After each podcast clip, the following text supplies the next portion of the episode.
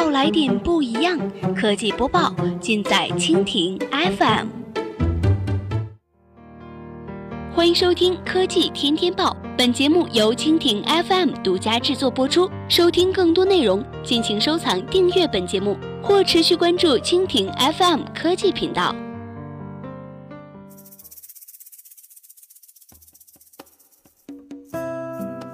大家好，欢迎收听今天的国内播报。今天呢，我们来关注一下滴滴 App 在台湾上线，提供出租车和顺风车服务。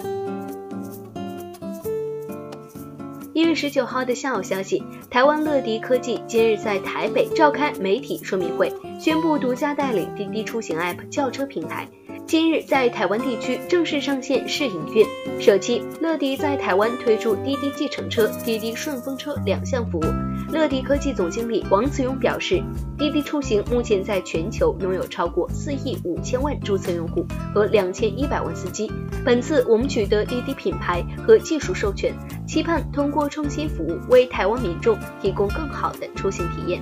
乐迪科技首先推出滴滴计程车服务，以北台湾作为第一站，以供需密度最高的大台北地区逐步扩展，并视市场需求开启更多的服务功能。乐迪科技正在与台湾本地计程车车队、全国车队洽谈合作，将由乐迪科技提供媒合平台，车队派遣计程车进行运输服务，提高现有车辆营运的效率，降低空车率，同时为司机提升收入及接单量。据悉，初期计程车服务将提供现金支付，未来将与台湾的第三方支付公司致付通合作，逐步开放信用卡、行动支付等方式，提供多元支付方式。同时，乐迪科技还引进滴滴顺风车服务，初期将提供现金支付，由乘客直接支付车主分摊的油费、过路费等，后续也将推出线上支付功能。